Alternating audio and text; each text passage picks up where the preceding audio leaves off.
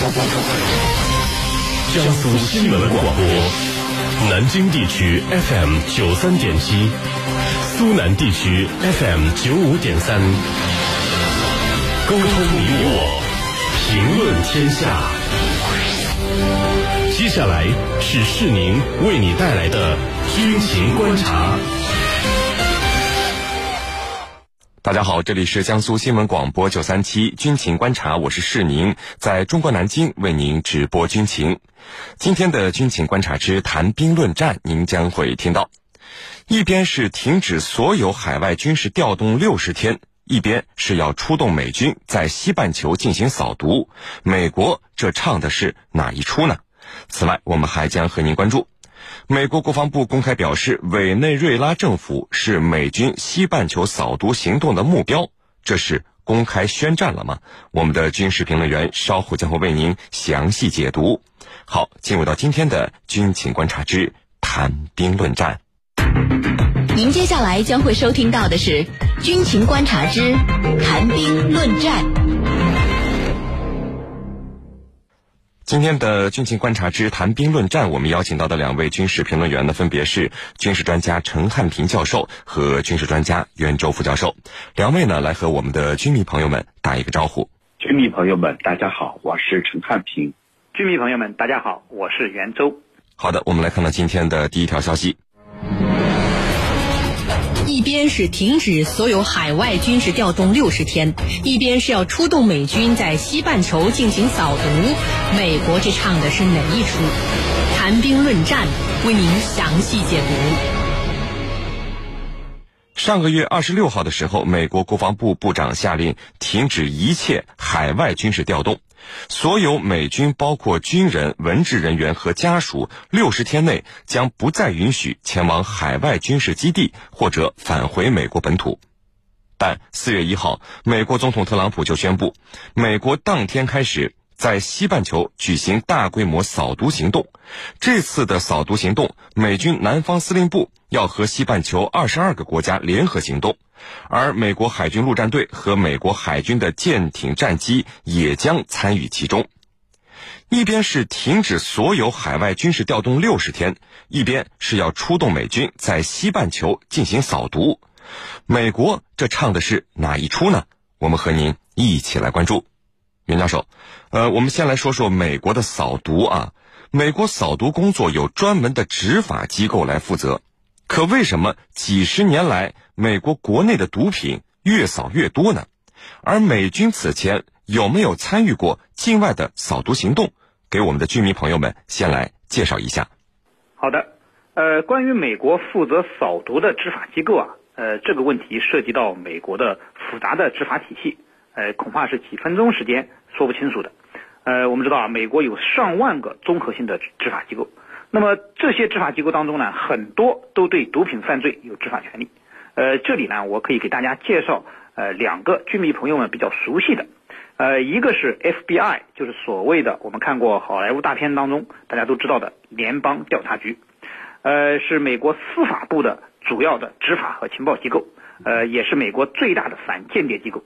那么，美国很多境外的扫毒任务呢，呃，都是由 FBI 领衔完成的。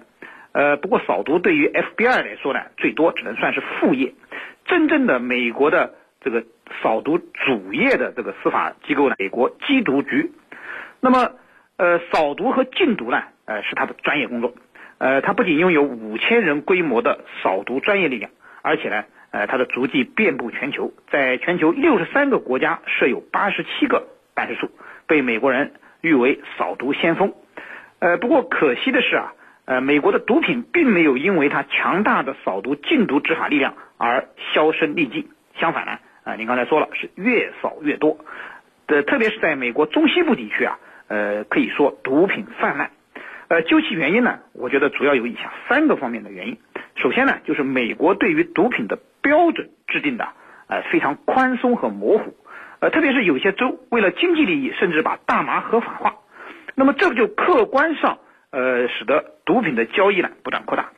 那么其次呢，就是执法机构在执法过程中执法比较宽松，那么贩毒和吸毒它所付出的代价也不大。那么再加上呃美国警察内部呢，有时候还存在一些腐败的问题。那么这在某种程度上，实际上鼓励了毒品的犯罪。那么第三呢，就是美国人追求放纵自由的这种不健康的生活方式呢，也为毒品的泛滥创造了一个社会环境。那么由于毒品的不良影响，呃，实际上美国联邦政府对于扫毒的工作啊，倒是非常重视的。因此呢，美军在美国联邦政府的布置下呢，也多次参与了美国的扫毒行动。呃，特别是南方司令部，呃，可以说。和中美洲国家进行联合扫毒活动啊，那么是他的一个经常性的任务之一。呃，只不过呢，呃，他们的这些行动对美国严峻的毒品犯罪形势并没有太多的改善啊。是您，陈教授，美国国防部长下令美军六十天里停止一切海外军事调动，但美国总统却宣布现在起美军要去西半球参与扫毒行动。那么，这两位对美军有着直接影响的人物啊，他们俩对美军所下的命令矛盾吗？您怎么看美国总统特朗普要突然在疫情爆发的时候在西半球扫毒的举动呢？好的，呃，表面上看呢，好像是矛盾的，其实并不矛盾。特朗普曾经说过啊，六十天内停止一些军事活动，呃，国防部长说的。那么这个里头呢，它是一个泛指。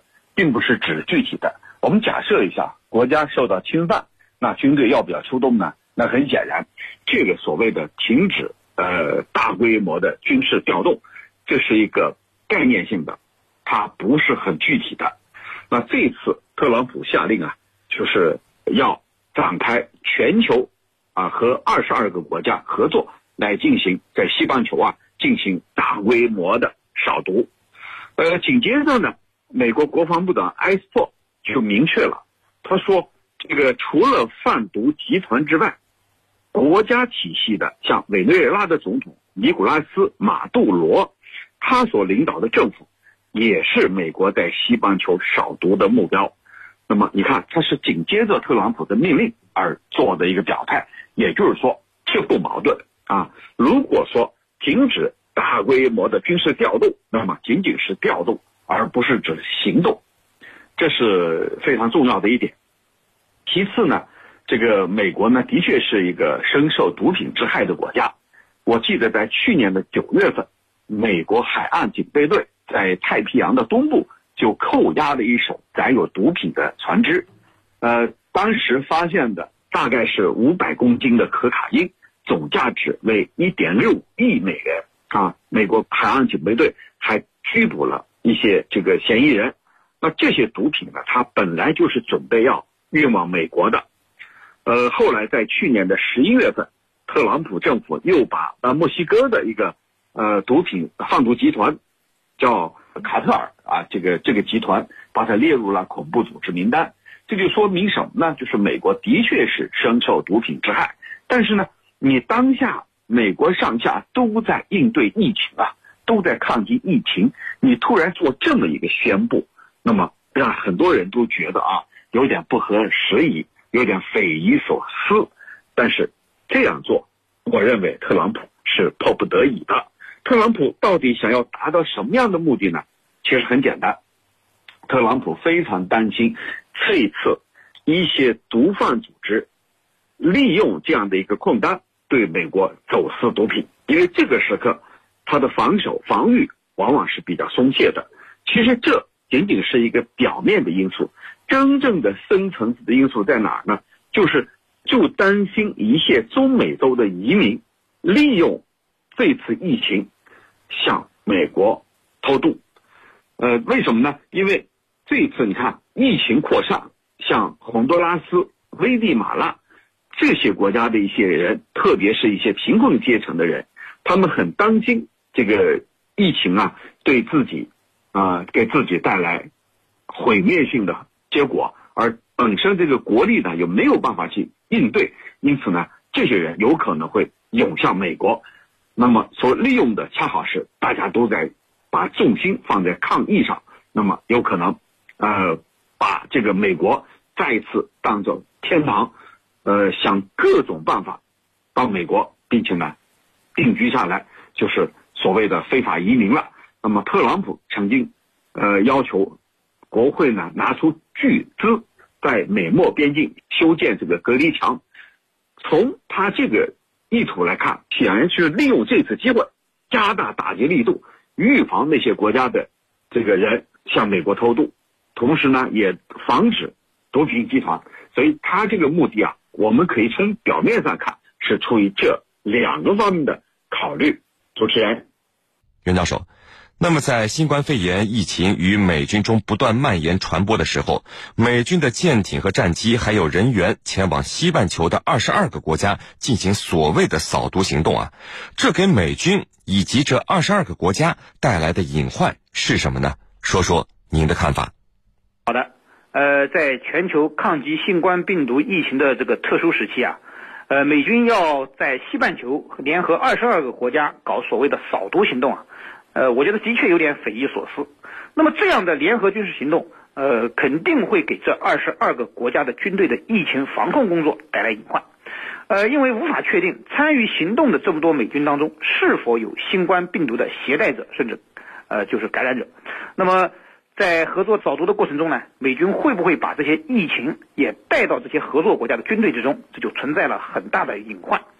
呃，拉美地区啊，目前确诊的病例啊已经上万了。呃，如果出现这种情况，那么拉美的疫情会更加的严峻。